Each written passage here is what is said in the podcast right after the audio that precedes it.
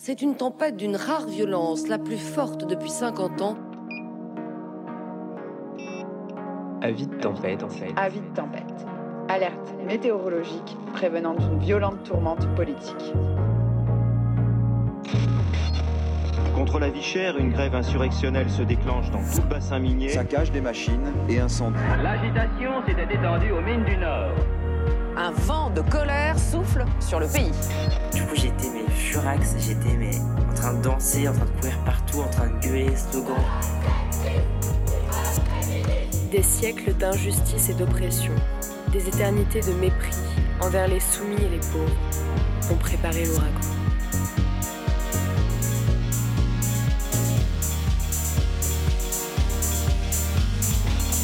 Enfilez vos kawaii et vos écouteurs. Bienvenue sur le podcast tempête. Épisode bonus, week-end anti-bassine, la base arrière.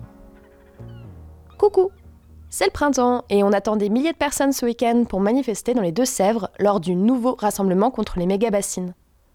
Pour rappel, en octobre dernier, près de 7000 personnes s'étaient rendues pour manifester, s'opposer à la construction de ces gigantesques réserves d'eau prélevées dans les nappes phréatiques et destinées à l'agriculture intensive. Du coup, on sort un épisode un peu particulier aujourd'hui. Le collectif Bassine Non Merci nous a demandé de diffuser le temps de brief en visio sur les questions de base arrière de la mobilisation de ce week-end. Legal Team, point juridique, médic, dispositif anti-violence sexiste et sexuelle, soutien psychologique, pôle handi des validistes, garderie, intercantine, etc.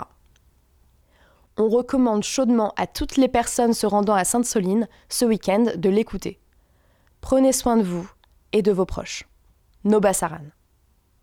Bah, du coup, je commence, je vais introduire ce petit temps euh, en tant que représentante du collectif Bassine Non Merci pour vous contextualiser un petit peu euh, le pourquoi du comment d'une base arrière euh, qui est centrée sur le soin euh, s'est mise en place et pourquoi aujourd'hui c'est hyper important qu'on soit nombreux et nombreuses, mais ça fait trop plaisir que vous soyez plus de 400. En tout cas, c'est super euh, important.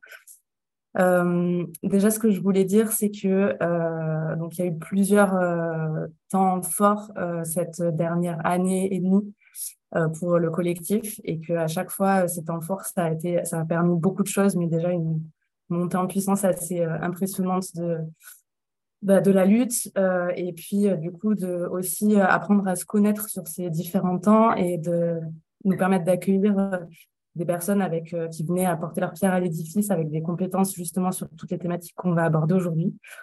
Et, euh, il y a eu un, temps fort en particulier qui a été Sainte-Soline euh, en octobre dernier et, qui donc nous a fait passer un, vrai cap dans le rapport de force qu'on essaie de, maintenir et de, mettre en place pour porter notre lutte jusqu'au bout et jusqu'à la victoire. Euh, mais que ça s'est accompagné euh, en fait de, bah, en même temps forcément de, de, euh, la crainte du pouvoir, on va dire, du gouvernement qui, voit, qui voit ce, mouvement gagner en, force et en, en, visibilité, en nombre de participants aussi. Et donc, on a été confronté de manière assez rapide et exponentielle à de la répression.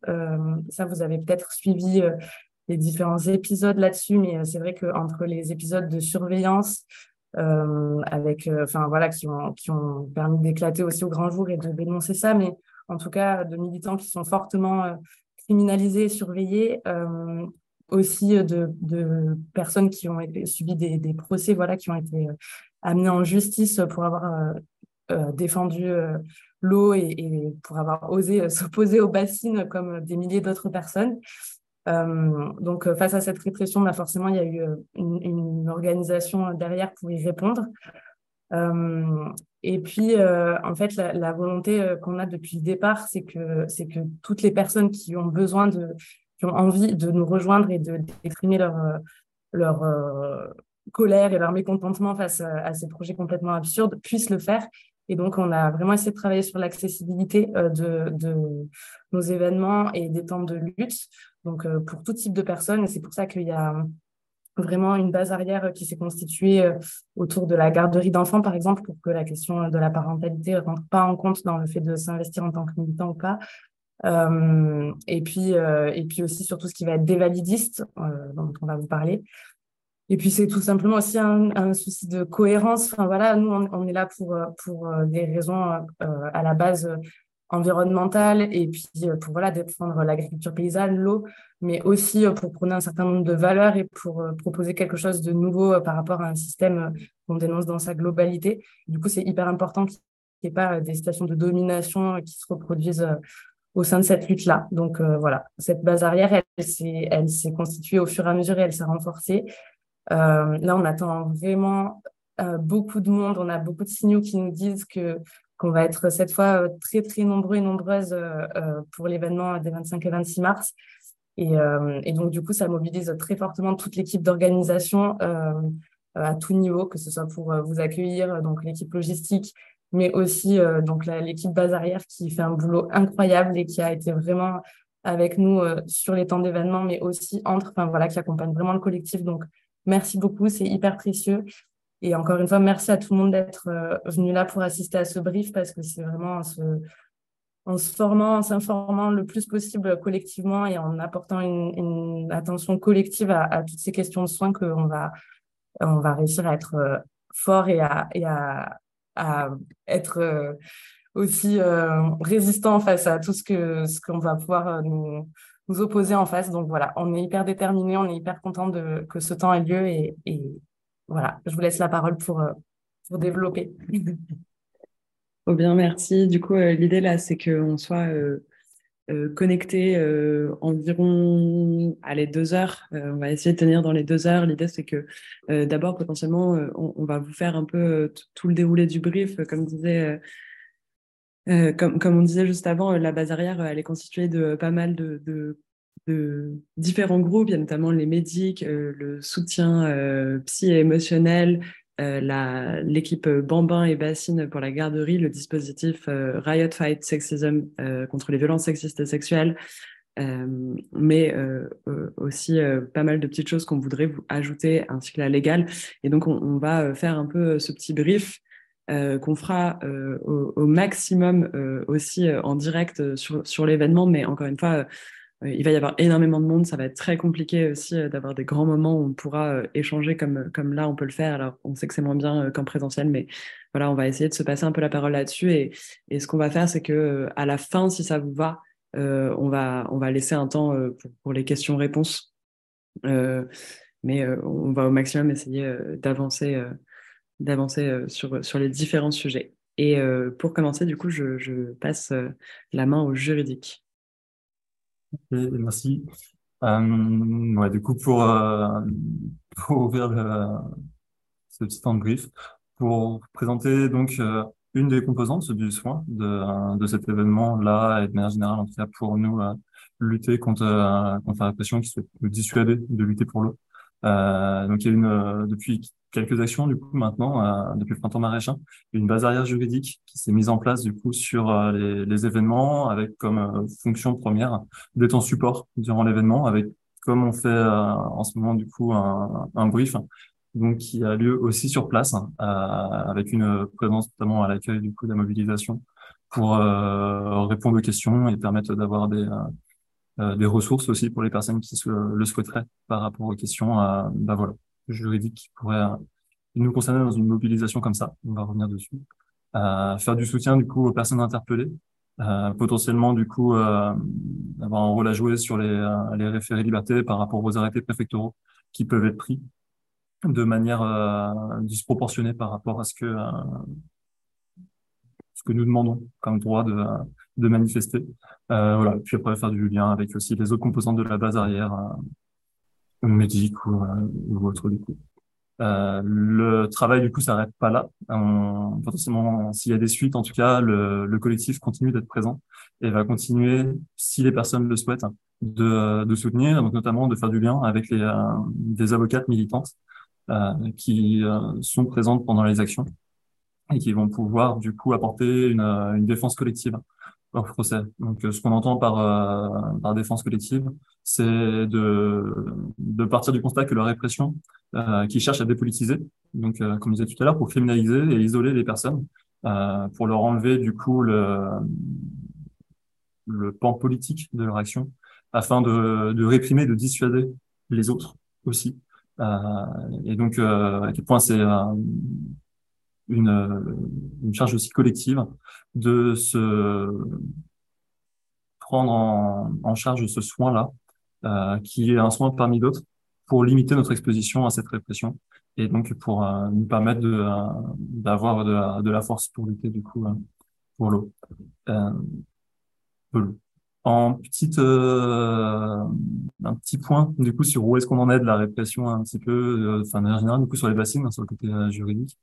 Euh, on, a pu constater qu'il y avait euh, une, répression démesurée, en tout cas sur cette lutte-là particulièrement en ce moment, euh, depuis le début qui a commencé et de, plus en plus au fur et à mesure qu'elle avance, avec une politisation forte. donc on a pu voir après l'action du 29 octobre dernier, Sainte-Soline, notre garde des Sceaux du Pont-Moretti qui nous sort une circulaire pour demander à tous les tribunaux de France d'avoir des chefs d'inculpation forts, du coup, euh, contre tout type de, euh, de, contestation, contre des projets d'aménagement. Entendre une bassine est un projet d'aménagement. Et euh, Darmanin qui, dans la foulée, c'est essaie de, de, parler d'écoterrorisme, enfin de travailler cette image-là du coup de criminalisation, euh, qui pourrait ensuite permettre de justifier la, la démesure de cette répression-là. Donc, il y a vraiment un travail de, euh, ouais, aussi médiatique et politique autour de, de, ces questions judiciaires qui, à la base, on avait appelé justice, en tout cas dans nos institutions. Euh, pour vous donner un petit peu les, différents dossiers du coup qu'on a eu depuis euh, le début de cette lutte-là, on a jusqu'à aujourd'hui du coup euh, eu trois procès qui ont été l'occasion pour nous de, de continuer, d'avoir une continuité dans les actions dans la rue, du coup, face aux tribunaux, euh, où on a pu avoir, du coup, au travers de ces, de ces moments-là, un espace pour réapporter une politisation. Donc, à ces euh, tentatives de, euh, de, de, répression, avec, euh, bah, du coup, euh, autant à l'intérieur du tribunal, l'intervention de, de juristes, du coup, qui redonne un petit peu le contexte, et bah, c'est une de militantes des faucheurs volontaires sur la désobéissance civile de paysans locaux. Euh, que de euh, à l'extérieur du coup euh, de la course de tracteurs, de mini tracteurs devant le, tribunal, au débâchage d'une mini bassine symbolique pour montrer que nous étions toutes et tous du coup aussi présents ce jour-là et responsables aussi de ce qui s'est passé. Et en passant du coup par la un tribunal du coup populaire des animaux contre la FNSEA et les 40 voleurs, qui était du coup l'occasion de réapporter un jugement de, euh, du coup, des véritables responsables de la question des bassines. Et donc, du coup, une procession, enfin, calculé sur une procession de la honte avec, du coup, ces 40 voleurs qui avaient leur bassine sur la tête euh, pour expurger un petit peu leur, euh, leurs méfaits. Euh, pour donner, du coup, à chaque fois, les, ce qui pouvait être reproché dans ces dossiers-là, c'était couramment, du coup, bah, après Sainte-Soline, des personnes auxquelles on a reproché de participer à la mobilisation euh, en vue de, permettre des dégradations. Euh, et d'autres où c'était euh, sur les actions notamment de septembre du coup 2021 d'avoir dégradé une pelleteuse à l'époque de, des jets de pierre ou d'avoir débâché la bassine de Cranchavant le, le 6 novembre 2021 aussi. On... En termes de risque, du coup, qu'il peut y avoir. Un petit point avant de rentrer dans le détail des, euh, des conseils pratiques. Euh, le, le contexte donc dans lequel on a été le, à Sainte-Soline en octobre dernier et dans lequel on va se retrouver du coup le week-end prochain, ça va être euh, la, tentative de la préfecture de bloquer la mobilisation avec des arrêtés préfectoraux et donc qui vont être sur plusieurs plusieurs niveaux. On aura à partir de ce vendredi du coup 20 h à dimanche 20h, euh, une interdiction de manifestation et d'attroupement dans une certaine zone qui euh, est grosso modo les zones que nous avions pour la, la manifestation du coup de Sainte-Soline et de euh, qui concernait à la fois Sainte-Soline et Mosée-sur-le-Mignon et donc là on c'est pour l'instant fait ces, ces mêmes zones là euh, on attend encore du coup l'arrêté d'interdiction de, circuler, qui est pas la même chose. Euh, l'interdiction de manifestation et d'attroupement concerne des personnes qui seraient euh, du coup attroupées, enfin, ensemble dans la zone, par exemple, pour rejoindre le cortège. là où la circulation concerne du coup les, les véhicules et les conducteurs conductrices des véhicules. Euh, et donc, il va tomber, il sera certainement sur les mêmes euh, créneaux, mêmes zones, mais on attend encore de, voir et on, vous tiendra au courant, en tout cas, pour ça, dès qu'on aura les infos. Et une deuxième vitesse, un deuxième niveau pour les arrêter qui euh, commence euh, demain matin à 8 heures et qui prendra fin, du coup, euh, lundi prochain à 20 heures qui est l'interdiction de port et de transport d'armes, de vente, transport et utilisation d'artifices de divertissement, de carburant, d'acide ou de produits inflammables.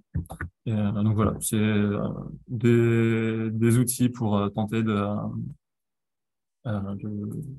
freiner notre organisation, freiner la lutte. Et donc le risque par rapport à ça, c'est 135 euros d'amende.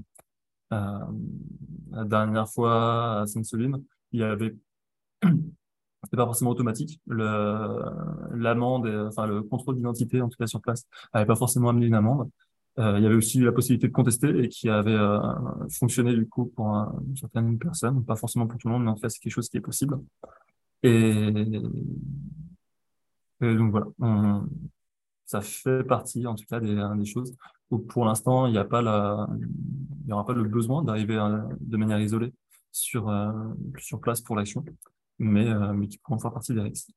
Un deuxième risque, du coup, dont je parlais tout à l'heure pour euh, le, les procès notamment donc, qui ont lieu le 28 novembre dernier euh, pour Sainte-Soline, du coup, cinq personnes qui avaient été interpellées à Sainte-Soline, dont un blessé qui avait été accueilli à la sortie de l'hôpital et qui est donc l'attroupement en vue de, commettre des dégradations ou des violences. Et donc, euh, sur ce, ce point en particulier, donc, il peut concerner, euh, nous concerner en tant que participantes à, à cette mobilisation dans, la zone. En gros, le discours, c'est dire que parce qu'on a passé des lignes de, police, on était consciente qu'il y avait ce, euh, cette volonté de, dégradation. Et euh, les condamnations que nous avons eues, euh, bah là, du coup, il y a, quelques jours, du tribunal de La Rochelle, c'est que on peut arriver du coup à, à, des amendes, du coup à 2 300 à, à 500 Ce sont des, euh,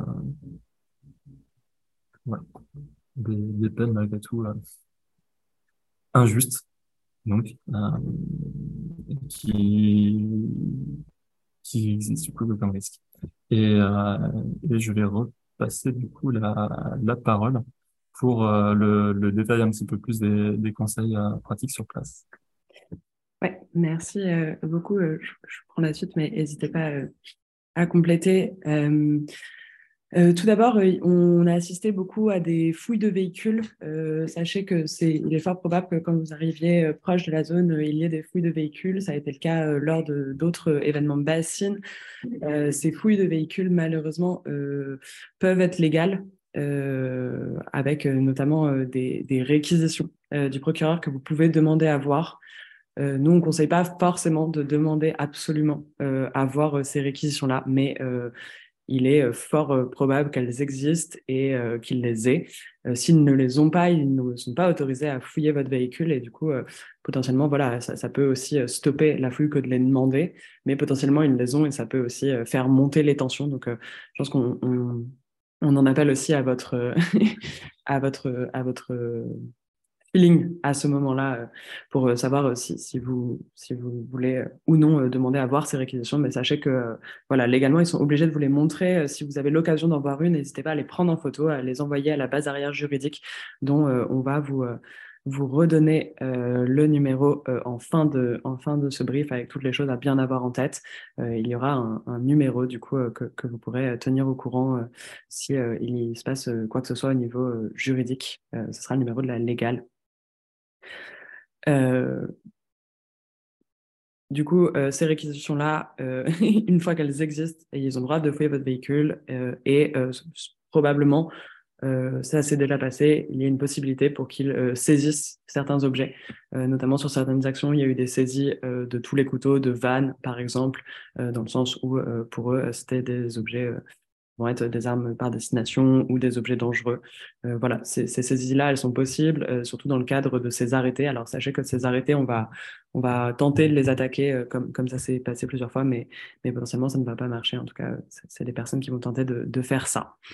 je suis désolée, on est un peu rapide sur tous les points. potentiellement, on pourra aussi voir avec les questions à la fin pour tous les détails. Je vois qu'il y en a plusieurs.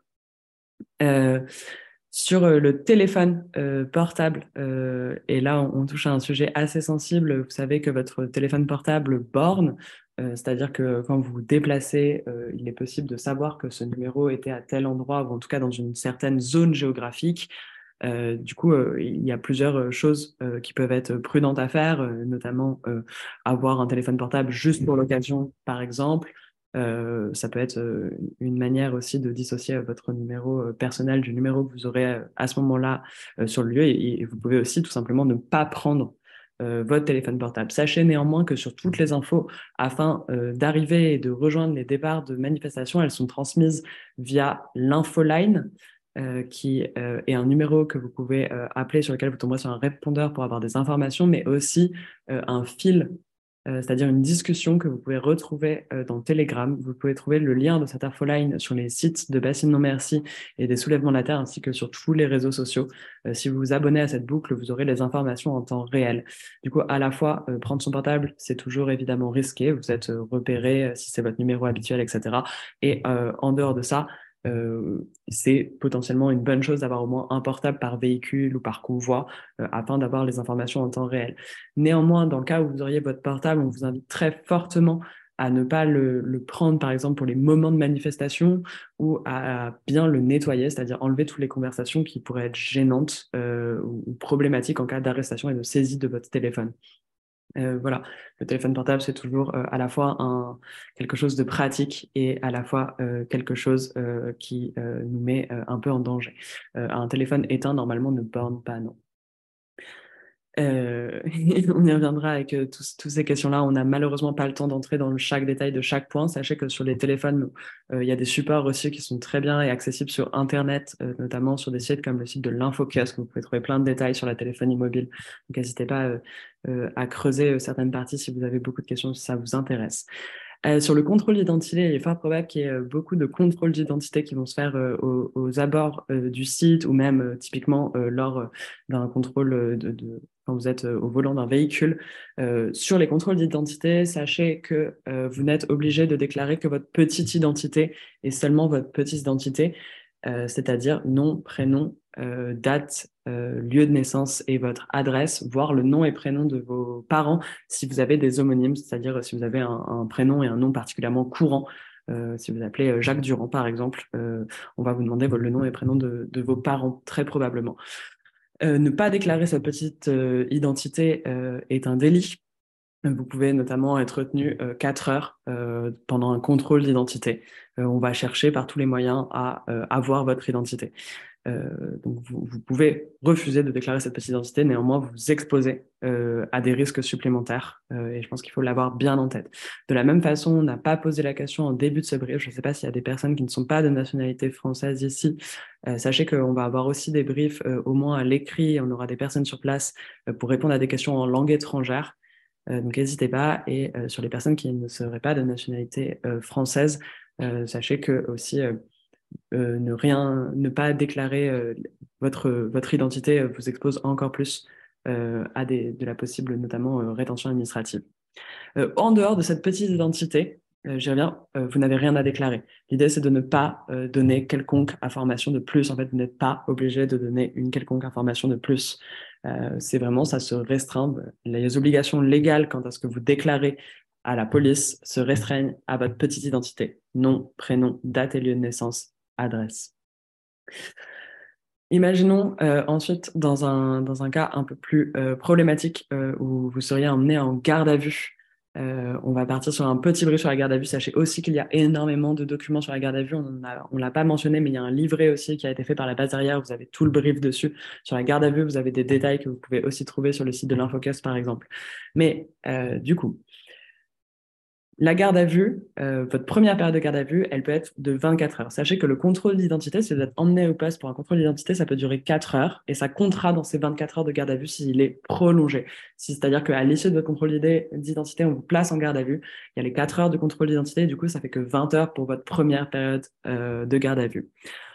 Une fois que vous êtes en garde à vue, vous avez des droits qui s'offre à vous, notamment le fait de contacter un proche. Sachez que cette histoire des proches, elle est essentielle. C'est notamment à ce proche que vous aurez donné des garanties de représentation. Euh, on, on, va revenir euh, sur ce que sont les garanties de représentation et à quel point euh, c'est important. Mais ce proche-là, vous devez connaître son numéro par cœur. C'est pas forcément vous qui allez l'appeler. La plupart du temps, c'est les flics qui appellent. C'est pas vous. malheureusement, parfois, il y a, y, a y a, des exceptions. Je dis pas le contraire, mais il faut pas partir de ce principe-là. Et il faudrait que ce proche, il ait aussi le numéro de la base arrière juridique. on va vous redonner ce numéro euh, mais voilà, ce proche-là, le fait qu'il ait le numéro de la base arrière juridique, ça nous permet ensuite, nous, sur le camp, aux personnes qui font partie de, la légale, de cette, de cette base arrière juridique, d'être au courant euh, et à toute l'organisation de l'événement, d'être au courant aussi des personnes qui sont en garde à vue et donc potentiellement d'organiser aussi des comités de soutien devant ces, ces, gardes à vue-là. Ce proche, c'est bien aussi s'il arrive à demander euh, dans quel commissariat vous êtes pour ensuite pouvoir transmettre l'information. Vous avez aussi le droit à avoir un médecin quand vous êtes placé en garde à vue. Sachez que le médecin euh, il est euh, soumis au secret euh, médical concernant votre dossier médical, mais que par contre, il faut rien lui dire de plus. Le reste du temps, le médecin n'est pas notre ami, le médecin peut absolument tout raconter ce que vous lui dites. sachez que si vous prenez des médicaments, il faut avoir à la fois sur vous l'ordonnance et les médicaments pour être sûr et certain et de, pouvoir y avoir accès. Et encore, encore une fois, c'est la garde à vue, c'est les flics. N'êtes pas sûr de pouvoir accéder à ces médicaments. Parfois, c'est vraiment une guerre d'avoir accès à ces médicaments alors qu'on a et l'ordonnance et les médicaments euh, avec nous. Donc, ça peut être quelque chose de très dur. Euh, vous avez le droit normalement de faire prévenir votre employeur ou votre employeuse. C'est quelque chose normalement euh, qui est possible. ce droit-là passe souvent à la trappe, sachez-le quand même. c'est un autre appel auquel vous avez le droit. Et vous avez le droit aussi de faire prévenir, euh, votre, de demander votre avocat ou votre avocate. Euh, ça, euh, si votre garde à vue se passe, si vous êtes stressé, si votre garde à vue se passe mal, ou même si vous avez l'impression d'avoir absolument besoin pour vous soutenir dans ce moment, de, de, prévenir les avocates, n'hésitez pas. les avocates sur l'action, il y en a deux. Il y a Colline Bouillon du barreau de Créteil et Chloé Chalot du barreau de Rouen. Pareil, euh, ces deux noms-là, on va vous les distribuer, on va vous les répéter mille fois sur le camp. Euh, les personnes qui seront là-bas euh, vous diront tout ça mille fois. Et, pareil, tout ça existe aussi dans le livret de la base arrière. Vous allez trouver ces noms, prénoms et barreaux. Il n'y a pas besoin d'avoir les numéros des avocates. Ils ont un grand livre avec tous les, un grand site avec tous les avocats et avocates de France. Et une fois que vous avez donné nom, prénom et barreaux, ils peuvent les retrouver. Euh, du coup, voilà euh, pour un peu les droits que vous allez avoir lors de cette euh, garde à vue. Vous avez aussi le droit, pardon, j'ai oublié, à demander un kit hygiène. c'est pareil, vous avez de la chance si ce droit est respecté là, mais vous pouvez l'avoir. Il y a notamment des protections hygiéniques dans ce kit hygiène, donc c'est quelque chose que vous pouvez demander en garde à vue. durant cette garde à vue, vous allez être auditionné, c'est-à-dire qu'on va vous faire venir et un EPJ euh, un officier de police judiciaire va vous poser des questions. Encore une fois, peu importe ce que vous raconte euh, cet officier de police judiciaire, vous n'êtes obligé de déclarer que votre petite identité, nom, prénom, date et lieu de naissance, ainsi que adresse et potentiellement nom et prénom de vos parents. Rien ne vous oblige à déclarer plus que ça et c'est hyper important d'avoir bien ça en tête car ils vont absolument utiliser toutes les techniques possibles pour vous forcer à déclarer plus. Et en fait, parler, c'est-à-dire ne pas utiliser son droit au silence, parler, c'est déjà s'incriminer.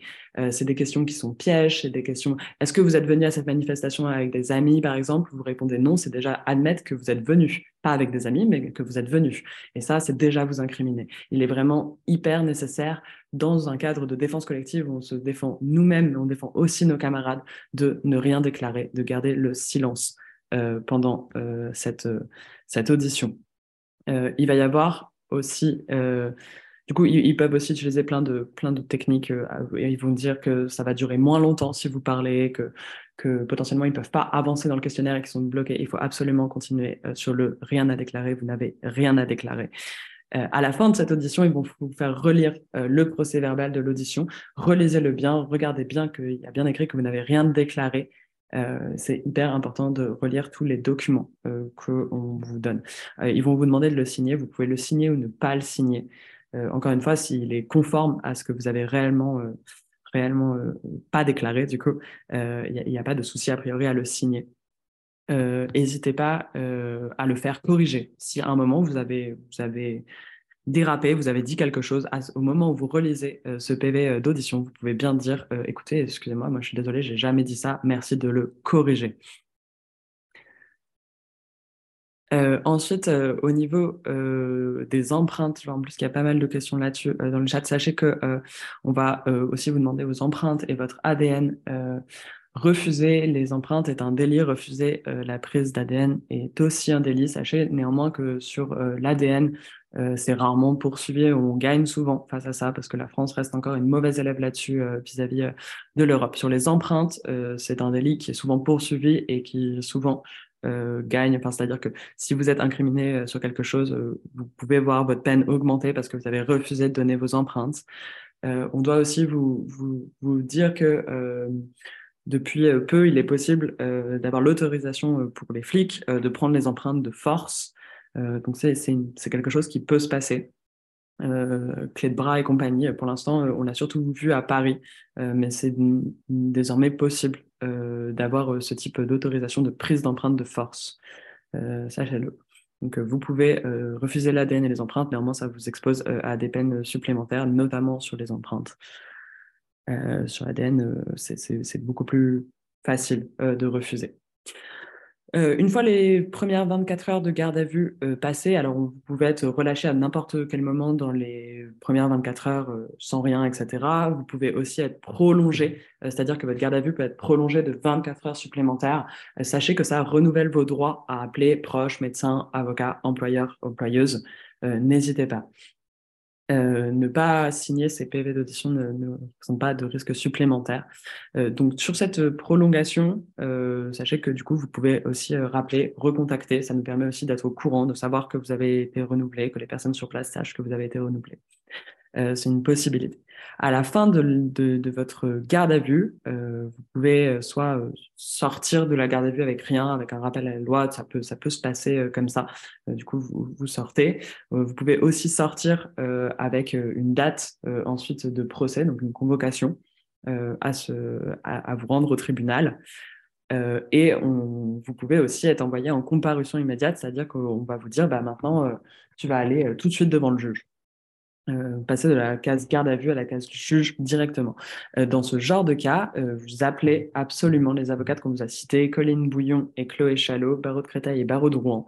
il ne faut vraiment pas hésiter à les appeler quand on vous, dit que vous allez comparaître immédiatement devant le juge. Cette comparution immédiate, il faut la refuser. Il faut dire que vous avez besoin de plus de temps pour préparer votre votre défense. Donc on refuse la comparution immédiate, euh, c'est des choses qui sont faites sur le coin de la table, ça va très vite.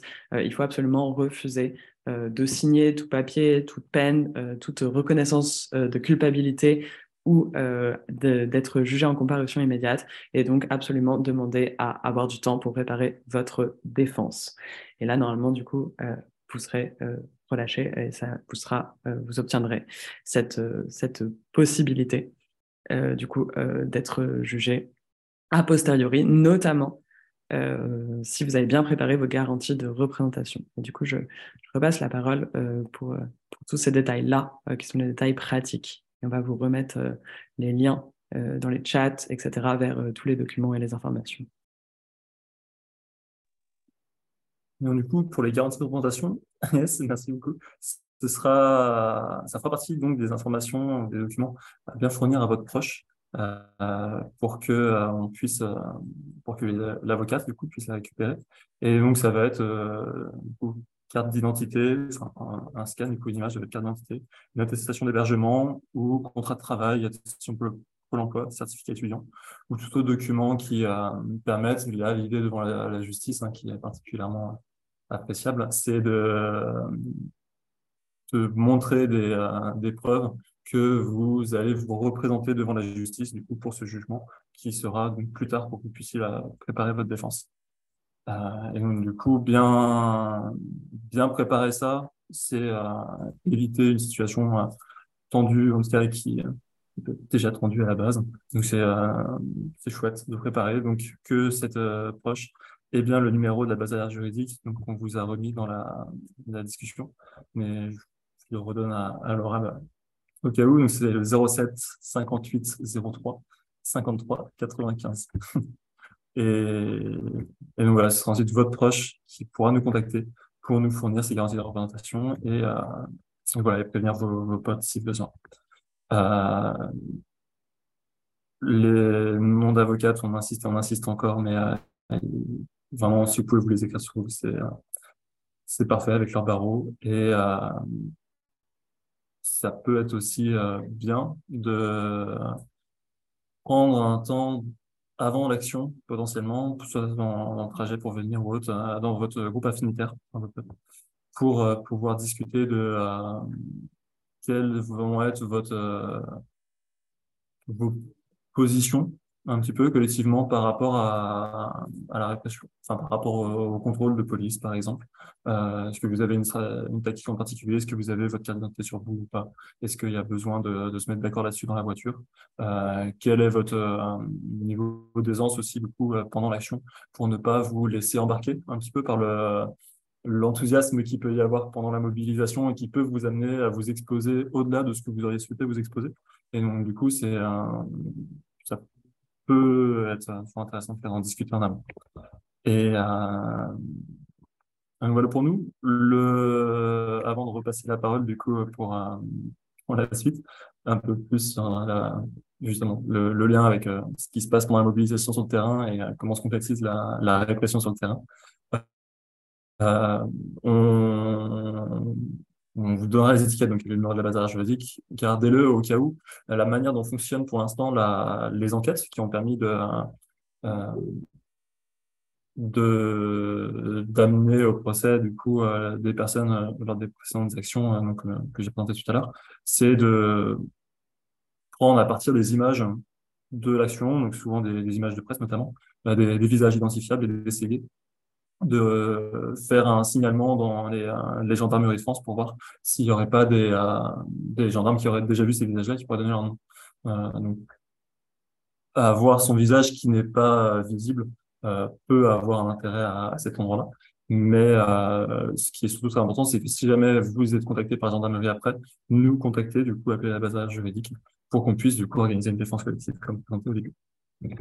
Et euh, bon pour moi. Je ne sais pas si on a des, choses à compléter là-dessus. La, parole. Pour les personnes qui ne seraient pas de nationalité euh, française, je préfère euh, quand même préciser, parce qu'il y a pas mal de questions là-dessus dans le chat. Euh, N'hésitez, nous, on va être sur une ligne où on conseille de déclarer une grande identité, c'est-à-dire de répondre aux questions qui sont d'ordre administratif, administrative, parce qu'il y a des risques euh, supplémentaires, euh, notamment de détention administrative, d'être reconduit à la frontière aussi. Euh, voilà, les, risques ne sont pas les mêmes et, il y a une forme aussi de, privilège à pouvoir se permettre de ne rien déclarer du tout. Voilà. Donc, sachez en tout cas que ne pas déclarer son identité quand on n'est pas de nationalité française expose à des risques supplémentaires. Il faut l'avoir en tête. encore une fois, on a un document qui, va être traduit et, qui expose ces risques-là beaucoup plus en détail et qui sera disponible en tout cas sur site. Et euh, peut-être euh, on peut fermer, euh, en tout cas pour le moment, jusqu'à la fin, où, on prendra plus de questions, l'aspect juridique pour passer à tout ce qui concerne les armes de la police et leur usage. Oui, vous m'entendez? C'est bon? Impeccable. Euh, je vais, alors, je vais faire un petit partage d'écran pour les gens qui veulent avoir un peu un visuel, parce que c'est, j'ai, préparé un peu visuel pour que on puisse se représenter. Il y a certaines choses qui nécessitent de, de comprendre euh, à quoi ça ressemble. Du coup, je vais, j'ai mis un visuel que je vais partager là. Normalement, ça devrait marcher. Euh, ok. Voilà. Euh, voilà, l'intérêt de, faire une présentation sur les armes, je vais essayer de faire ça en, en 15 minutes, pas plus, euh, c'est euh, de bien comprendre que quand on va sur un lieu comme ça, euh, ça a été évoqué avant, il y a, une forte, un fort risque de répression judiciaire, mais il y a évidemment aussi un fort risque de répression policière. Et du coup, c'est important de, savoir vraiment à quoi on peut potentiellement s'exposer quand on va à une manifestation comme ça. Et euh, nous, c'est ce qu'on fait en tant que dans des collectifs de victimes et de personnes qui s'organisent contre la répression policière. C'est ce qu'on essaye de faire au plus possible dans, un certain nombre de cadres pour que, euh, pour que en gros, de, de, manière générale, les gens ne puissent plus vraiment dire euh, je ne savais pas que ça existe. Donc ça, c'est important. Du coup, je vais faire un tout petit topo euh, général pour comprendre aussi euh, d'où cette répression elle vient. Euh, en fait, faut, faut, savoir que vraiment depuis 20 ans, ça a évolué de manière assez rapide, que la militarisation, elle, euh, elle, elle a augmenté et que donc potentiellement sur des lieux comme ça, surtout dans la ruralité hors des villes, mais pas seulement, euh, il y a vraiment un risque, un risque énorme de, retrouver face à soi des armes de catégorie A, donc des armes de guerre, des armes qui sont, euh, qui sont potentiellement létales, euh, qui en tout cas peuvent blesser gravement et euh, voire mutiler définitivement. Du coup, euh, pour comprendre ça, c'est que depuis 20 ans, il y a eu vraiment une, évolution assez, assez, assez rapide, parce que qui est allée aussi avec la libéralisation, euh, de l'économie, c'est-à-dire qu'il y a des entreprises qui produisent des armements, qui veulent les vendre et qui font du, lobbying auprès, euh, auprès des politiques. Du coup, il y a vraiment un aller-retour entre les politiques et les lobbies industriels et marchands euh, au moment de salon de l'armement, etc. Ce qui fait que depuis 20 ans, en fait, des nouvelles armes sont arrivées. En fait, chaque année, on en a quasiment chaque année ou tous les deux ans, on a des nouvelles armes qui apparaissent et il faut à chaque fois euh, s'y accommoder, enfin pas s'y accommoder, mais, mais comprendre comment elles fonctionnent, les reconnaître quand on voit des policiers avec, etc. Et après, euh, donc ce, ce, processus de militarisation, il, a évolué assez rapidement. Euh, les politiques, elles ont d'abord commencé, les politiques euh, commencent par expérimenter les nouvelles armes après avoir été séduits par les marchands, en fait, par les producteurs et les marchands. Et au cours de cette phase d'expérimentation, souvent ils mettent ça entre les mains des policiers et des gendarmes qu'on a face à nous. Et donc c'est pour ça, c'est à ce moment-là qu'on voit souvent apparaître des armes qu'on connaissait pas, parce qu'elles sont en expérimentation avant même d'avoir été adoptées. Et après, en fait, à partir du moment où elles ont été mises entre les mains des policiers et des gendarmes, euh, très très souvent, les policiers et gendarmes euh, veulent les garder et euh, mettent, font la pression sur les politiques dans le sens inverse pour une amélioration de l'arsenal, pour une généralisation de, de, ces armes et pour obtenir un encadrement légal qui leur garantit une forme d'impunité ou de protection fonctionnelle si, en fait, ça occasionne des blessures dans le cadre de l'emploi. Et donc, en fait, euh, avec ces allers-retours entre le politique, les industriels et les policiers, la doctrine de l'emploi de la force, elle a vachement évolué depuis 20 ans et euh, elle a fait, elle s'est vraiment transformée. C'est-à-dire qu'on est passé d'une logique dissuasive euh, où l'idée c'était plutôt de gérer la foule pour la, la faire rentrer chez elle, entre guillemets, elle est passée de plus en plus dans des logiques punitives. Euh, donc euh, l'idée, c'est plus de frapper les corps, de punir des individus pour faire peur au reste de, la foule, et donc plutôt pour punir la foule que de gérer la foule. Et ça, il faut vraiment l'avoir à l'esprit parce que ça explique aussi qu'on va avoir face à nous des gendarmes et des policiers qui seront beaucoup moins conciliants euh, qu'on pourrait le croire. On pense souvent qu'on peut dialoguer avec eux, etc. Mais en fonction des ordres qu'ils ont reçus, mais aussi en fonction d'une logique répressive qui est à l'œuvre, ils vont, vont pas être du tout à l'écoute et ils vont plutôt faire de, voilà, faire euh, appliquer la violence de manière euh, de plus en plus arbitraire dans un but de punir. Et donc, c'est dans cette logique-là qu'on peut les avoir face à nous, et c'est bien de l'avoir à l'esprit quand on va sur des manifestations comme ça, pour pas s'illusionner sur ce qui pourrait nous arriver. Et donc, enfin, la dernière étape, c'est aussi que, euh, du coup, comme je l'ai dit, les policiers font pression, et donc, en fait, le cadre législatif, il s'est adapté à l'évolution de cette doctrine et à l'évolution des pratiques par la police à la suite d'expérimentation de nouvelles armes. Et ça, c'est important de le savoir parce que ça explique aussi, euh, on y reviendra à la fin, j'y reviens à la fin sur euh, pourquoi porter plainte, est-ce qu'il faut porter plainte ou pas porter plainte. Au dernier, euh, au dernier rassemblement à, Sainte-Soline, la question est revenue de la part de personnes blessées, c'est est-ce que ça fait sens de porter plainte? Du coup, je pourrais répondre à la fin de cette présentation.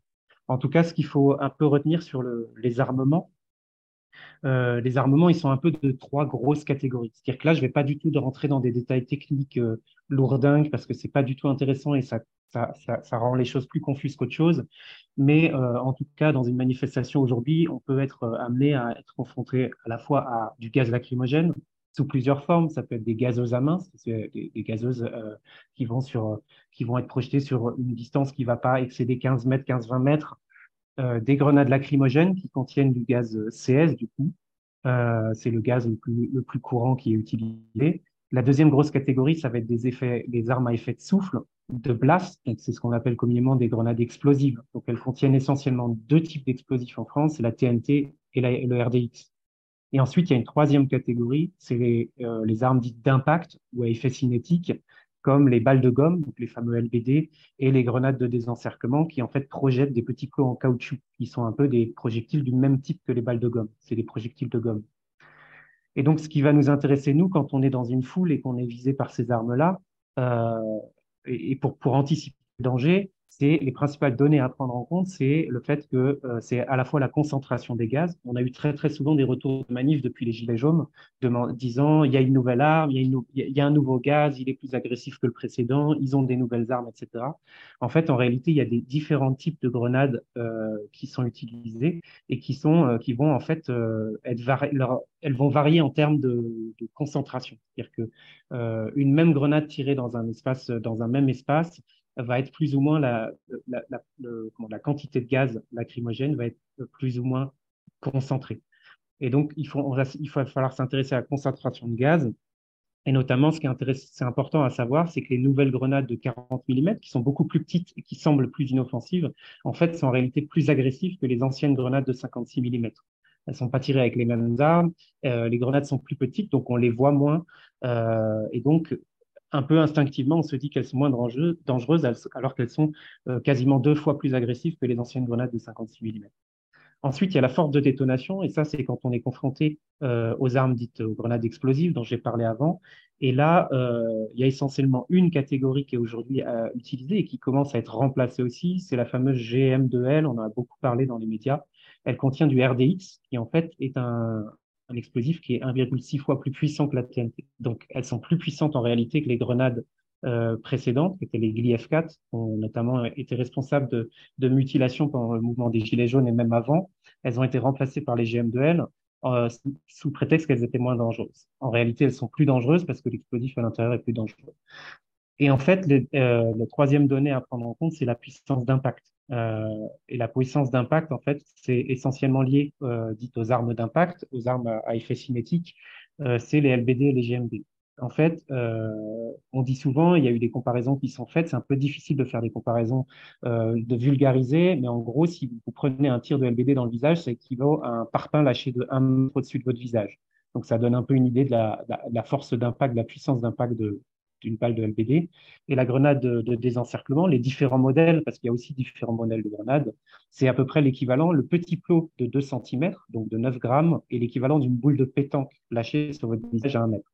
Donc ça dit vraiment euh, la puissance de ce petit, ce petit plot de caoutchouc euh, suffit à être extrêmement impactant.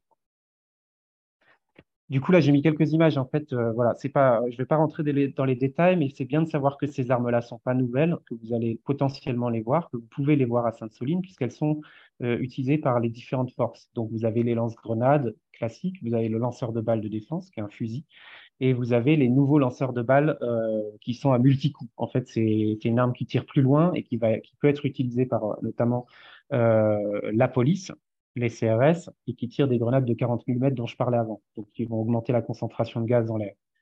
Et puis, il y a une nouvelle arme qui a été testée, qui est en train d'être testée sur, les, sur la lutte des bassines, et ça, c'est important de l'avoir à l'esprit. C'est pas vraiment une arme pour impacter, c'est plutôt une arme de contrôle euh, a posteriori, pour identifier. C'est une, c'est pas vraiment une arme, c'est un moyen d'identification. Elle est de couleur jaune parce qu'elle est en phase expérimentale et elle a été utilisée au cours des derniers rassemblements. Ce qu'elle permet, en fait, c'est euh, de projeter des petites billes d'un liquide euh, inodore, incolore, et donc quasiment invisible, qui, euh, va, être pouvoir, être détecté a posteriori si vous êtes arrêté, interpellé ou lors d'un contrôle de police. Et donc, si vous n'avez pas ça sur vos vêtements, vous n'allez pas forcément vous en rendre compte, mais elles permettront éventuellement de vous identifier euh, si un gendarme vous a visé avec cette arme, c'est potentiellement parce qu'il vous accuse, il vous suspecte d'être en train de commettre un délit et il veut pouvoir vous identifier a posteriori. Donc, il faut vraiment voir si vous les avez face à vous, cette arme jaune-là, il faut être extrêmement vigilant.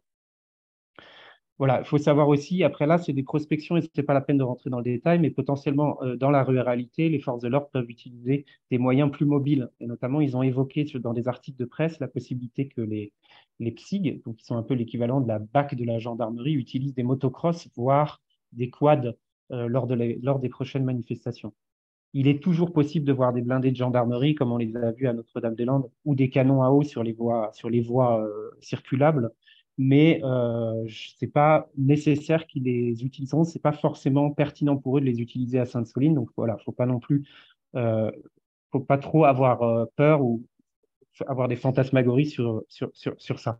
En tout cas, motocross et quad, c'est quand même une éventualité puisqu'ils veulent utiliser les, les PSIG.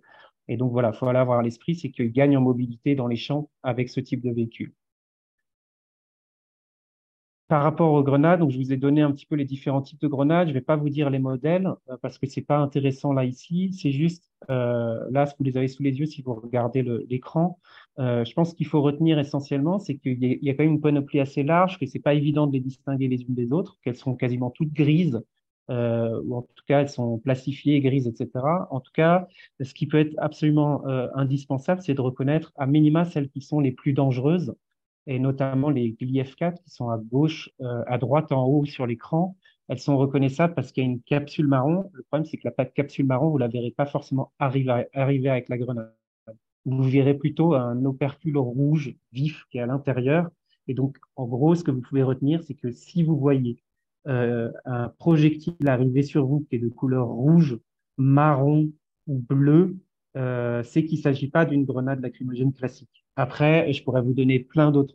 Voilà, elle n'est pas forcément bleue, elle peut être rouge à l'extérieur. En tout cas, le, le, projectile rouge est assez indicateur, euh, indicateur de quelque chose de dangereux qui vous tombe dessus. Il faut savoir aussi, dans les grenades, euh, il y a plein de petits objets qui sont projetés au moment de l'explosion.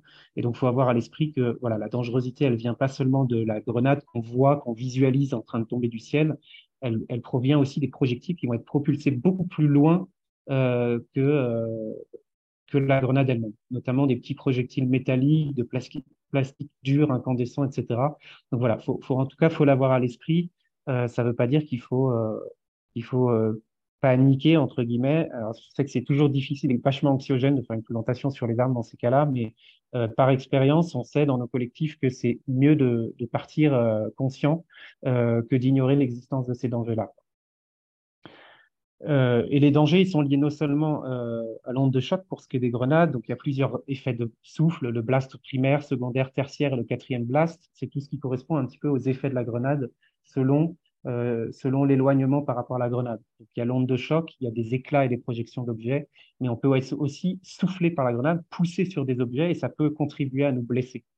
Et après, il y a un quatrième blast qu'on considère, euh, qu'on appelle le traumatisme psychologique, qui, est lié au traumatisme psychologique, dont vous parleront plutôt les, les, les équipes euh, de soins psy. Il y a un certain nombre de blessures, on ne va pas les énumérer non plus, mais voilà, il peut y avoir, euh, le premier, c'est face au gaz, des chocs respiratoires, difficultés à respirer, éventuellement aussi des malaises liés à l'absence, euh, à, l'intoxication et, euh, et au manque, à l'absence de respiration, de possibilité de respirer. Donc, ça peut aller jusqu'au vomissement et éventuellement la diarrhée dans, des cas, dans des cas marginaux. Mais voilà, il peut y avoir un certain nombre d'effets directs liés au gaz et qui sont des effets respiratoires. Vous pouvez avoir des hématomes, des contusions, des abrasions. Vous pouvez avoir des brûlures, des fractures osseuses, des commotions de trauma crânien, euh, des incrustations avec des plaies pénétrantes, mais aussi des mutilations, des ruptures d'organes. Voilà. Ça, c'est un peu, je vous fais toute la liste catastrophique de tout ce qu'on a pu observer sur des blessures liées à ces armes-là. Euh, le, plus, le plus souvent, c'est quand même des chocs respiratoires et des hématomes, voire des contusions, euh, des brûlures et parfois des fractures. Euh, les autres blessures sont plus marginales, elles sont moins fréquentes, euh, elles existent. Voilà, il faut savoir qu'elles existent. Donc là, je vais passer à, la question de la protection.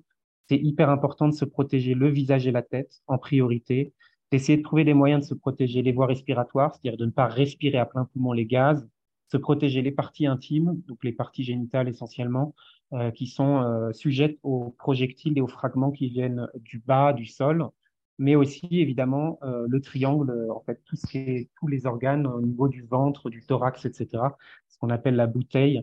Il faut trouver des moyens un peu peut-être de se rembourrer euh, sans mettre du papier, attention, pas de mettre du journal sous les vêtements parce que ça peut, ça peut s'enflammer, mais en tout cas, euh, essayer de trouver des moyens de rembourrer un petit peu euh, sur le devant pour protéger les organes internes comme la rate, les poumons, euh, le cœur même. Et donc voilà, il y a, différents moyens je ne veux pas être exhaustif. Moi, je vais me concentrer sur les masques parce que c'est souvent un débat. Quel masque on peut utiliser Donc il y a cinq types de masques. Il y a les masques de piscine, les masques de peinture, les masques de ski, les masques à gaz à proprement parler et les masques de bricolage ou d'airsoft. Euh, ce qui est important de retenir, je pense, c'est euh, que, alors je suis à 15 minutes, mais j'ai presque fini. Ce qui est hyper important, euh, c'est euh, on conseillerait plutôt les masques de bricolage et d'airsoft, sachant que quand les uns vont protéger face au gaz, tandis que les autres vont protéger plus par rapport au choc. Et il n'y a pas vraiment d'idéal en termes de protection euh, du visage pour euh, se protéger du gaz et des chocs. Mais quand même, les gaz, les, masques pour le bricolage et l'airsoft sont quand même les plus conseillés parce qu'elles ont des jointures en caoutchouc et donc ça évite que le, que le, gaz passe. Euh, il y a notamment des débats sur le fait que le masque de ski est efficace. Il est, euh, il, c'est toujours une protection, mais en tout cas la mousse euh, entre le visage et le masque euh, laisse passer les gaz.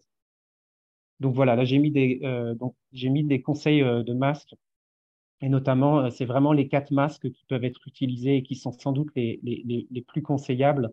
Et donc, euh, ce que je conseillerais en priorité, c'est les, masques anti-éclat euh, qui sont utilisés pour l'industrie, comme le masque Bollé euh, avec la norme EN 166 et EN 170. Il y a aussi d'autres marques, mais Bollé et Uvex, c'est les masques principaux. Et pour ce qui est des gaz, euh, les masques 3M avec des cartouches euh, aux couleurs marron, gris, jaune. Donc c'est un code couleur, c'est la norme de quels gaz vont être filtrés par ces cartouches. Donc prenez des cartouches marron, gris, jaune en priorité pour, pour ce qui est du code couleur. Et voilà, je, termine euh, doucement sur la question des bons réflexes. Euh, il faut être, euh, dans un premier temps, il faut être vigilant, il faut regarder loin et haut pour voir ce qui tombe du ciel et pouvoir anticiper ce qui tombe et pouvoir s'en éloigner. Donc c'est un peu et les contrôles directs droite à gauche pour voir si des équipes de police qu'on n'aurait pas vues viendraient des côtés. Avoir toujours une vigilance pendant qu'on agit et qu'on est en manifestation.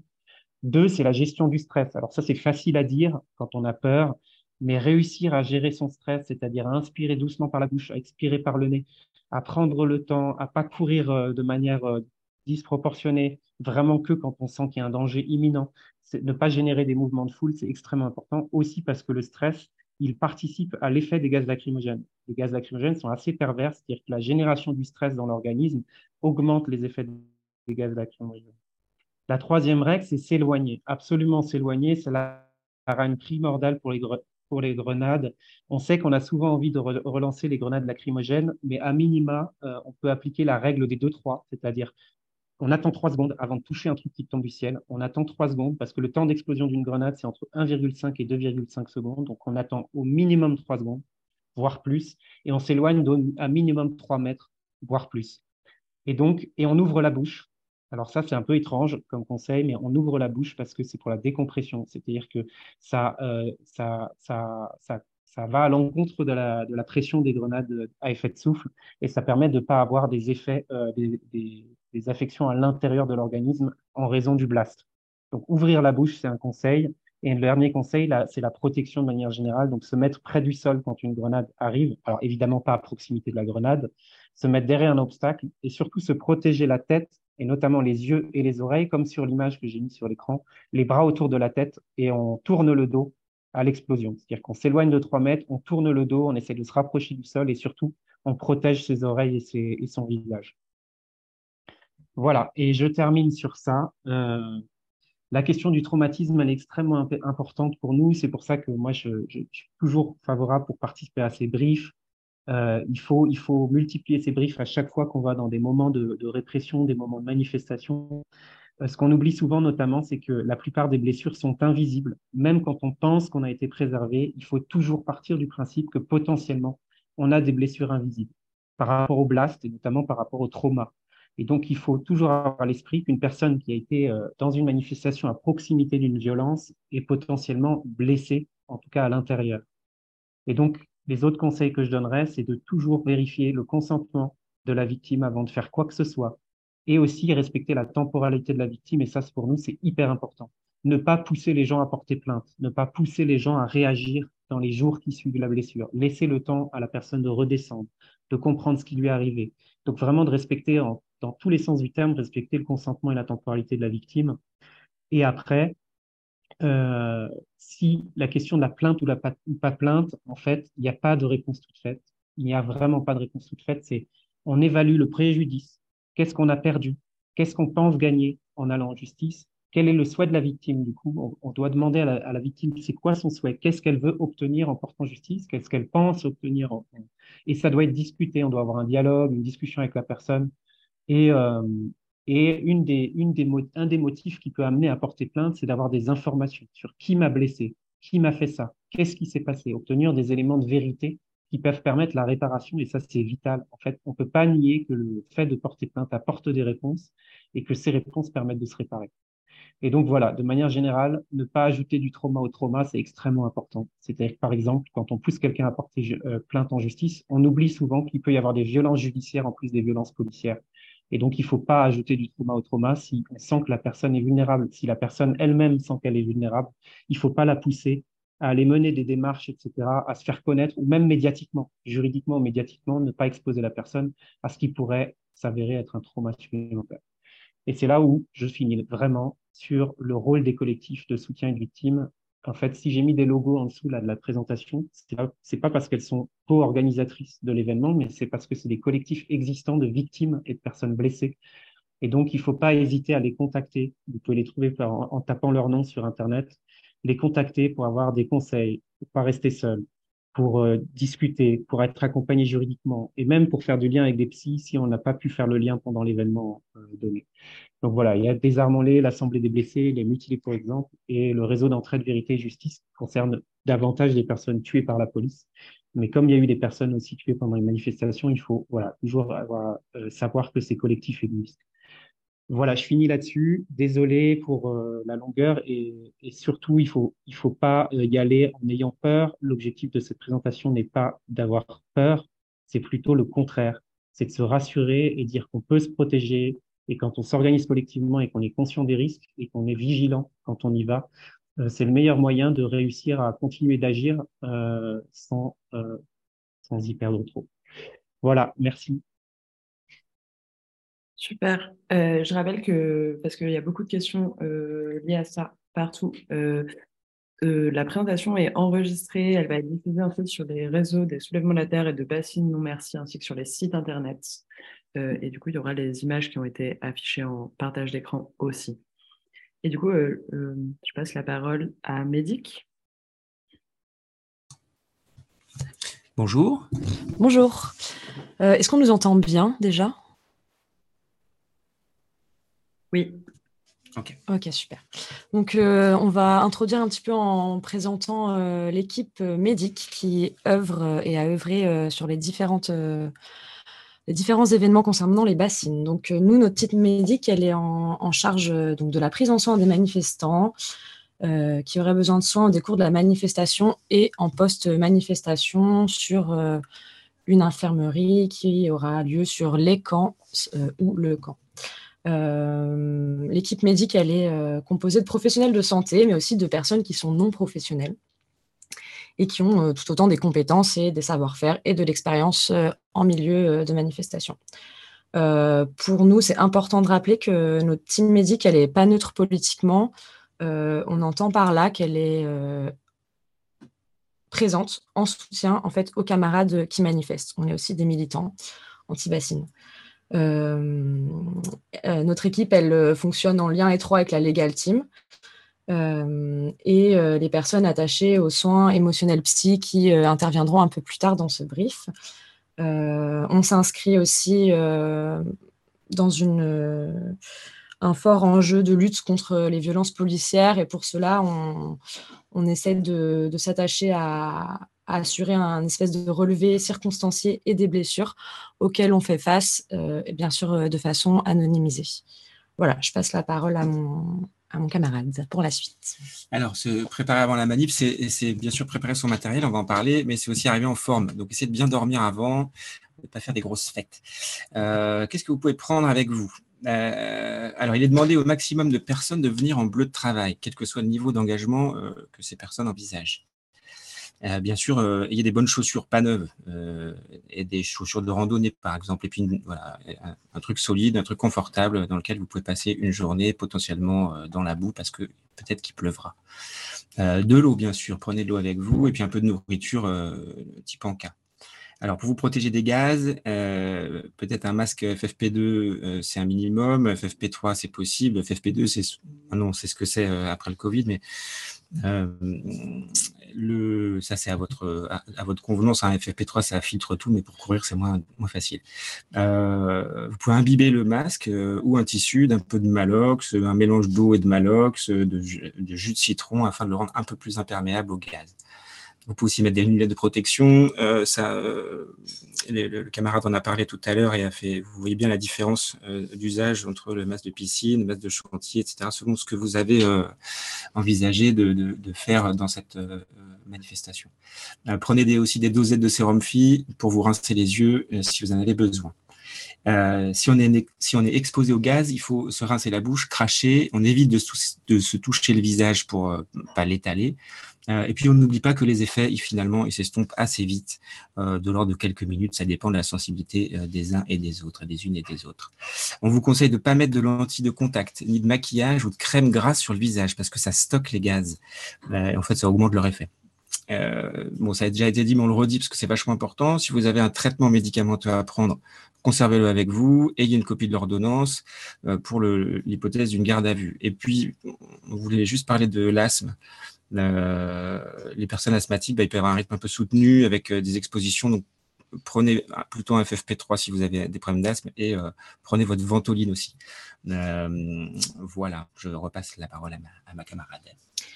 Euh, on conseille aussi fortement pendant la manifestation, là les manifestations, euh, de s'organiser en binôme, c'est-à-dire de, venir avec euh, quelqu'un de confiance, avec une personne avec qui vous avez un lien affinitaire, avec une personne avec qui vous avez partagé vos limites.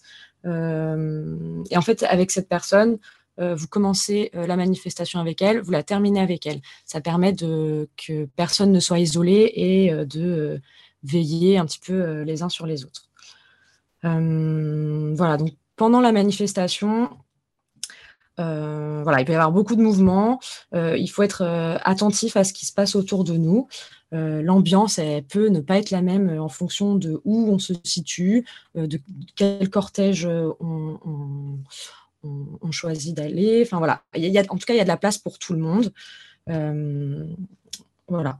Donc, pendant les actions, c'est important de prêter attention à ce qui sera dit euh, par les personnes qui auront les mégaphones, c'est-à-dire les personnes qui euh, euh, donneront les informations et dirigeront les cortèges. Voilà, ça permet en fait d'éviter qu'il y a des fausses informations qui circulent et de provoquer des mouvements de panique un petit peu. voilà. pendant l'action, l'équipe médicale sera répartie partout si une personne est blessée, en fait, il suffit d'appeler médic assez fort en agitant et en levant les bras en l'air et en euh, relayant un petit peu cet appel. Euh, voilà, le temps que, nos équipes interviennent, il est bien de rester avec la personne euh, et si possible l'éloigner un petit peu de la zone de tension, l'extraire un petit peu de la foule. Euh, sur euh, l'événement du, week-end euh, prochain, il y a un numéro médic qui sera diffusé. pendant l'action, en fait, on, vous appelle déjà s'il y a besoin, afin de ne pas saturer cette ligne, d'abord de faire appel aux médics qui sont sur place au besoin. Et en fait, c'est eux qui joindront la ligne s'ils en ont besoin. Par contre, si vous êtes isolé et qu'il n'y a pas de médic en vue, euh, voilà, il sera possible d'appeler ce numéro euh, pour. Euh, c'est une sorte de régulation en fait, et une équipe médic sera envoyée le plus vite possible auprès de vous. voilà, le, numéro sert aussi après l'action, ça sert à faire un suivi s'il y a des personnes qui sont blessées. et on envisage aussi à ce qu'il serve euh, un peu comme permanence euh, pendant la nuit euh, s'il y a besoin. Alors, après la manif, si tu as été blessé, la recommandation, c'est de passer au poste de soins du camp pour plusieurs raisons. parce que ça va permettre de, de réévaluer cette blessure, de voir si si c'est ça va ou s'il faut faire quelque chose en plus. Euh, le, caractère invisible, alors euh, voilà, je, trouve que c'est important qu'il y ait des soignants qui, regardent ça. Euh, il faut se faire confiance quand même, mais, ça a un intérêt aussi, même si on se sent pas, on se sent pas en danger ou quoi, de, de, en plus de refaire le soin dans un contexte plus serein, de recenser les blessures. bien sûr, ce sera fait de façon anonymisée parce qu'il ne s'agirait pas d'exposer de, des gens euh, à ces questions de secret. Euh, voilà, on voulait surtout vous dire de prendre soin les uns des autres et euh, d'anticiper, de bien vous amuser, parce que ce sont des moments festifs et d'une grande puissance collective. Et ça va être super chouette. Voilà, euh, nous passons la parole aux camarades du soin psy. Merci beaucoup. Merci.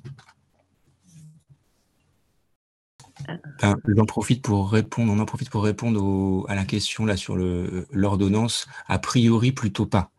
Euh, alors, attends une seconde. Euh, est-ce que euh, c'est possible pour la caméra de, de soutien psy émotionnel de se déconnecter et reconnecter? Parce que là, ça ne fonctionne pas. Du coup, on va avoir du mal à faire ce passage. Et vas-y, pour la réponse aux questions. Ouais. La, la, question qui était posée était de savoir si on pouvait faire une ordonnance en base arrière. A priori, non. On ne fait pas d'ordonnance parce que ça crée des liens qu'on n'a pas envie de créer, des liens administratifs. Après, bien sûr, si quelqu'un est dans une, grande difficulté, euh, on préfère euh, euh, trouver un moyen de s'arranger. Donc, s'il y a des gens qui ont des difficultés, il ne faut pas qu'ils hésitent à, contacter la base arrière, mais, le, moins on aura à gérer ce genre de choses-là, et, le mieux on se portera. Du coup, soutien psy émotionnel. Du coup, du coup, c'est un groupe qui s'est monté depuis la dernière mobilisation contre les méga-bassines, qui se base sur des expériences diverses. Et le but, c'est vraiment d'intégrer le soin psychologique et émotionnel dans nos pratiques militantes. Ça part du constat que souvent, dans des actions politiques, il y a des médics, il y a du conseil et du soutien anti-REP, mais il y a trop peu de choses sur ces enjeux-là. Et pourtant, euh, être confronté de manière directe ou indirecte à des situations de violence et de répression, ça a des impacts hyper concrets sur notre santé. Il y a plein de manières différentes, il y a plein de choses qui vont faire qu'on va gérer ça, ces réactions, de manière différente. Ça peut être basé sur le vécu personnel, les ressources, euh, notamment matérielles qu'on a, le degré d'exposition à, à, ces violences, aussi les discriminations qu'on subit au quotidien. Mais quoi qu'il en soit, tous ces événements, ils ont des conséquences euh, à court terme, à moyen terme, à long terme, sur nous-mêmes, sur nos collectifs, sur nos mouvements. Et euh, nous, on trouve ça hyper important d'en parler parce que ne pas en parler, ça conduit à l'isolement, ça, ça conduit à l'exclusion, euh, souvent aussi à un sentiment d'impuissance. Et, euh, et c'est aussi parce qu'il y en a un peu, marre des cultures euh, militantes un peu virilistes qui glorifient un certain rapport à la violence, considèrent qu'être faible et que chercher de l'aide, eh ben, ça va pas. Et du coup, on et on politise le soutien psychologique et émotionnel. quelques conseils pour la mobilisation. Ça a déjà été dit, on le répète. Prenez le temps de voir dans quel état vous êtes. Comment vous vous sentez physiquement, émotionnellement? C'est quoi vos envies en allant à cette, à cette action? C'est quoi vos limites? De quoi est-ce que vous avez besoin pour participer à la mobilisation? Deuxième conseil, prenez le temps de repérer les différents espaces, les points d'accueil, les espaces de campement, les cantines, où se trouve l'espace médic et l'espace soins, où est-ce que je peux trouver les informations, etc. etc. Euh, les copains en ont parlé juste avant. N'allez pas seul en action. À minima, vous y allez avec une personne qui sera votre binôme. Et dans la mesure du possible, on vous encourage très très fort à y aller avec un groupe de personnes en qui vous avez un minimum de confiance.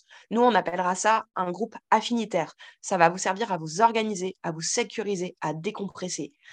Et quand vous avez ce groupe-là, il y a plein de questions. Enfin, vraiment, prenez un temps avant l'action pour vous poser des questions. C'est quoi vos motivations et vos expériences? Pourquoi vous voulez y participer? Partagez vos peurs, partagez vos limites. Discuter de comment vous vous sentez face à la répression, qu'est-ce que ça vous fait d'être face, je ne sais pas, à des policiers et des policières, par exemple, etc. Qu'est-ce que vous voulez faire en cas d'arrestation? Vous pouvez aussi discuter entre vous des aspects plus organisationnels, vérifier que tout le monde dans le groupe a au moins un ou une binôme, euh, réfléchissez à comment vous voulez prendre des décisions, parce que des fois, dans l'urgence, on se met à paniquer et c'est hyper galère. Euh, peut-être que vous avez des rôles à vous répartir. Vous pouvez lister ensemble le matériel dont vous avez besoin. Vous pouvez réfléchir s'il y a des situations dans lesquelles votre groupe pourrait amener à se scinder. Plus on prévoit ce genre de choses et plus c'est facilement gérable euh, le jour J. Ensuite, euh, au sein toujours de ce petit groupe, n'hésitez pas à, partager entre vous les infos nécessaires. Par exemple, personne contact si vous avez des traitements médicaux, euh, éventuellement les garanties de représentation. Euh, vous pouvez vous partager des infos sur est-ce que par exemple l'un ou l'une de vous a des enfants qui sont à l'espace Bambin, etc. etc. c'est chouette de vous donner un point de rendez-vous précis avant de partir en action et un point de rendez-vous précis après pour vous retrouver. j'en parlerai, j'en parlerai juste après. Et évidemment, prenez le temps de bien vérifier que tout le monde a capté les informations, les dernières infos, etc. pour information, pour les personnes qui viennent seules, il y a des ateliers de création de groupes affinitaires qui vont être organisés sur le camp de Mel le vendredi soir et le samedi matin. On vous encourage très vivement à y aller. Et il y aura aussi sur place des brochures que vous pourrez trouver pour vous aider à, vous organiser en tant que groupe affinitaire, si vous n'avez pas pris des notes assez rapidement de tout ce que je viens de dire. pendant l'action, bah, toujours pareil, hein, prenons soin de nous, soyons solidaires, respectons nos limites, essayons dans la mesure du possible de garder notre calme, de suivre les informations données par les mégaphones, etc. etc. Au retour de l'action, c'est important de prendre le temps de se retrouver entre personnes de confiance, par exemple votre groupe affinitaire, pour parler de ce qui s'est passé. Et donc là, vous pouvez trouver un espace dans lequel vous vous sentez en sécurité et dans lequel chacun et chacune va pouvoir parler de son expérience et de ses ressentis. comment vous avez fonctionné, les trucs chouettes, les trucs moins chouettes. Peut-être que vous voulez discuter de comment vous souhaitez vous soutenir par la suite, etc. Enfin, n'oubliez pas que vous n'êtes pas seul. C'est-à-dire que s'il y a une des situations qui dépassent ce que le groupe peut prendre en charge, c'est complètement OK et encouragé d'aller chercher du soutien extérieur, notamment auprès des différentes composantes de la base arrière. Il y a les numéros de téléphone qui seront mis dans les brochures, il y aura des équipes sur place, sollicitez-les. ensuite, le groupe de soins psychologiques et émotionnels a va mettre à disposition plusieurs brochures qui visent vraiment à plus se préparer. Vous les trouverez notamment au point d'accueil. On vous encourage très très fortement à les lire avant de partir en action. Les brochures, il y en a trois. Une brochure un peu générale d'autodéfense psychologique et émotionnelle avec des conseils pour se préparer, des informations sur les impacts psychologiques et émotionnels de la violence, etc., des recommandations. Ensuite, une deuxième brochure sur comment soutenir une personne qui est en détresse ça détaille en gros les comportements à avoir et à proscrire, etc. Et il y a une troisième brochure qui est dédiée aux blessures et aux traumatismes. Et là, l'idée, c'est d'avoir des bases sur c'est quoi un état de choc, c'est quoi un syndrome de, un syndrome de stress post-traumatique, comment on reconnaît ces symptômes, qu'est-ce qu'on peut y faire, etc., etc. Ces brochures, c'est pas pour les gens qui adorent la psychologie, c'est vraiment pour tout le monde.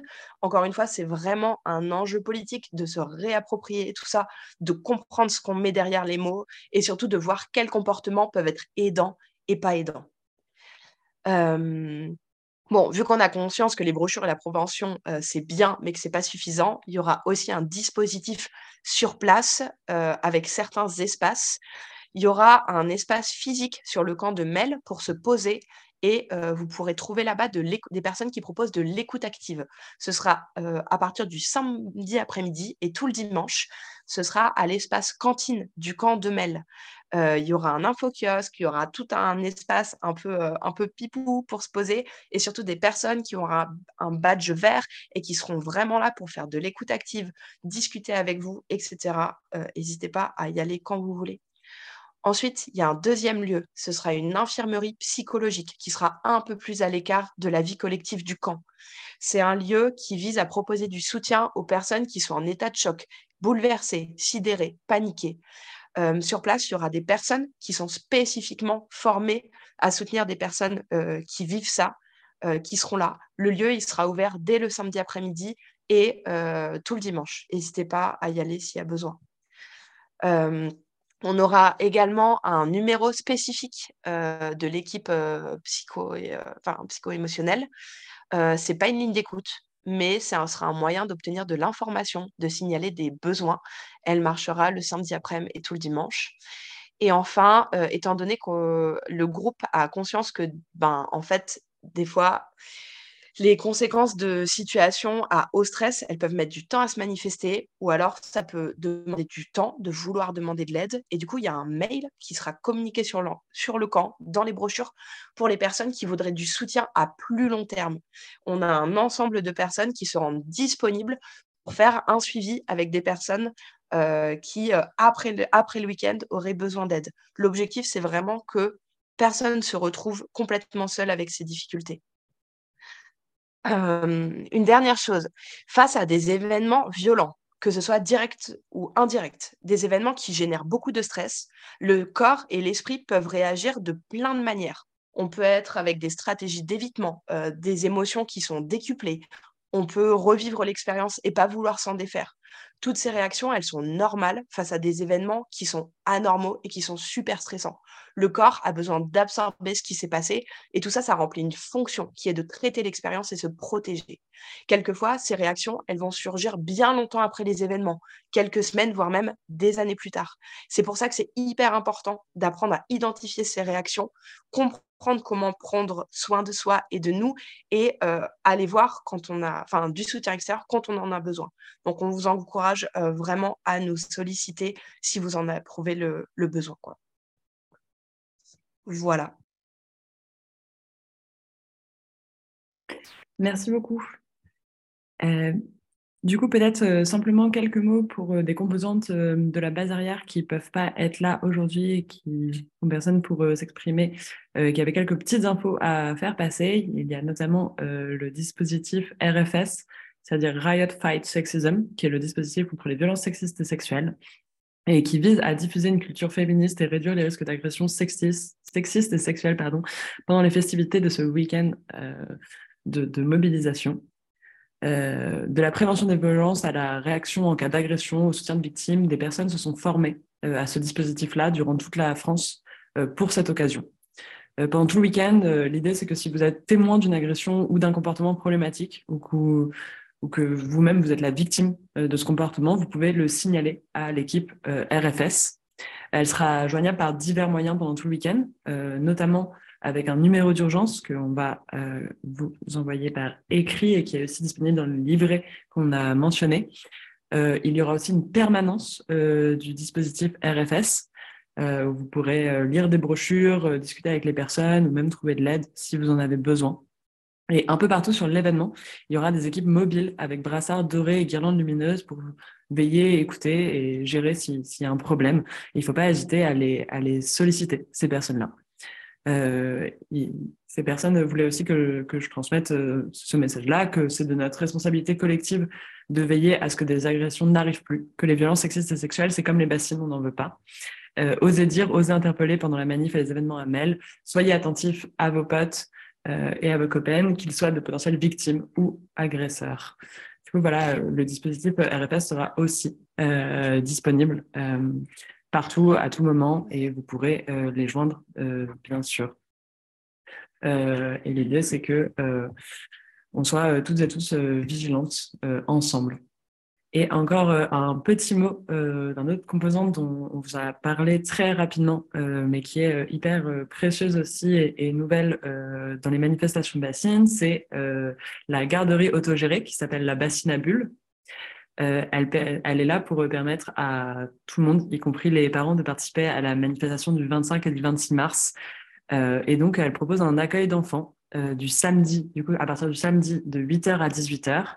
Et ensuite, le dimanche, un espace autogéré de 10h à 17h. ça sera à Mel, dans le centre-ville de la ville de Mel, que ça se passera et on vous communique bientôt les manières d'y accéder.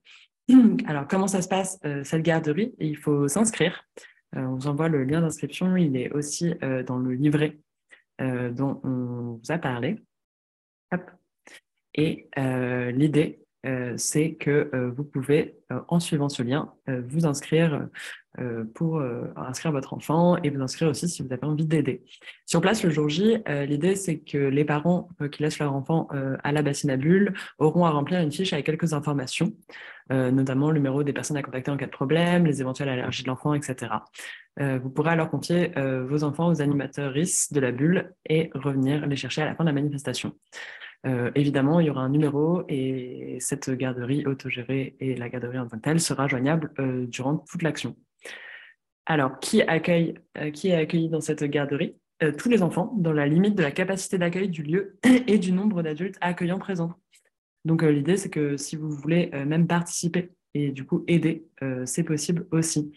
Et c'est mieux de s'inscrire et de prévenir pour que tout ça, ça soit possible. si les enfants ne sont pas autonomes, c'est possible aussi de venir accompagner de son enfant.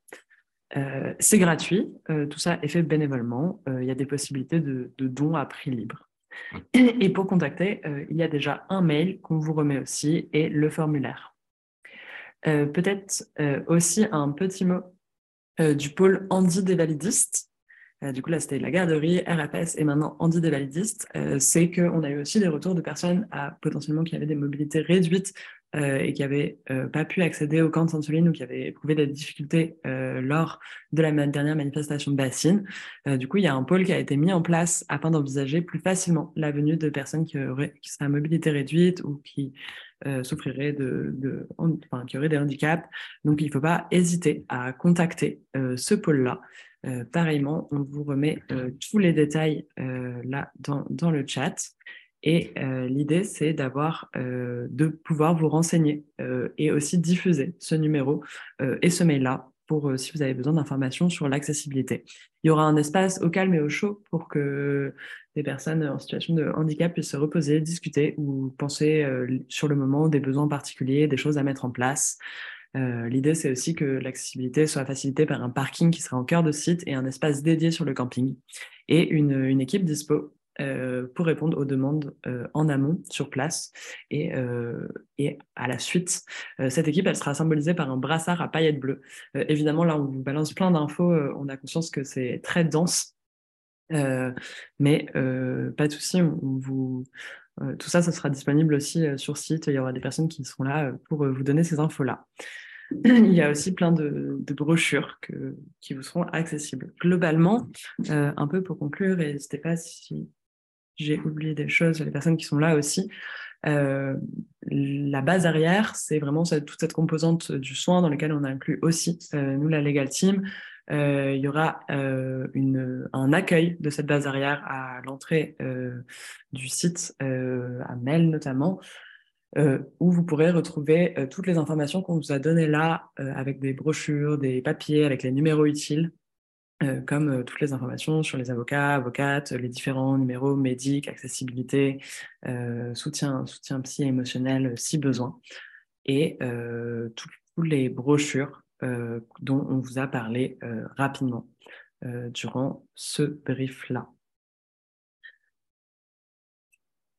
Globalement, on arrive à la fin, on a plutôt incroyablement tenu notre timing. Il y a eu énormément, énormément, énormément de questions. Euh, pour faire un total plus de 160 questions posées euh, tout au long euh, du brief. On attendait d'y répondre. on n'a pas pu répondre à toutes vos questions sur les accessibilités, quand arriver, est-ce qu'il y aura des parkings, si vous pourrez poser vos tentes ou ce, ce, type de questions-là, car on, on n'est pas en capacité euh, de le faire, que toutes les infos seront données notamment sur euh, l'infoline et sur les sites et réseaux sociaux de Bassine Merci et des soulèvements de la Terre. Donc n'hésitez pas à aller faire un tour du côté de ces, de ces moyens de communication-là. Euh, tout ça sera accessible euh, dès que, dès que c'est public, en fait, vous aurez accès à tout ça. Durant ce brief, euh, c'est des choses qui émanent de notre, de, des réflexions des derniers mois. Euh, on a sûrement oublié plein de choses. On n'est pas parfait du tout. On tente de répondre un peu aux besoins et aux constats qu'on a fait des dernières manifestations de bassines. Et, et on est très preneur bah, d'éventuels retours que vous auriez, de, de de, pistes d'amélioration, etc. Et évidemment aussi de personnes. Euh, il y a pas mal de personnes qui proposent leur aide. Euh, il y a tout bientôt un grand formulaire euh, de demande de bénévoles qui, qui va être accessible pour la base arrière. Et n'hésitez pas à vous inscrire, que ce soit pour un pôle ou pour un autre. le, même sur place, sur l'événement, il y aura aussi des besoins de soutien. Pareillement, n'hésitez vraiment pas à vous inscrire à tout ça. Euh, le bénévolat, du coup, ça sera à la fois un formulaire qu'on va tenter de sortir euh, sur les internets et en même temps euh, aussi sur place. ça dépendra des différents pôles et des besoins sur le coup aussi.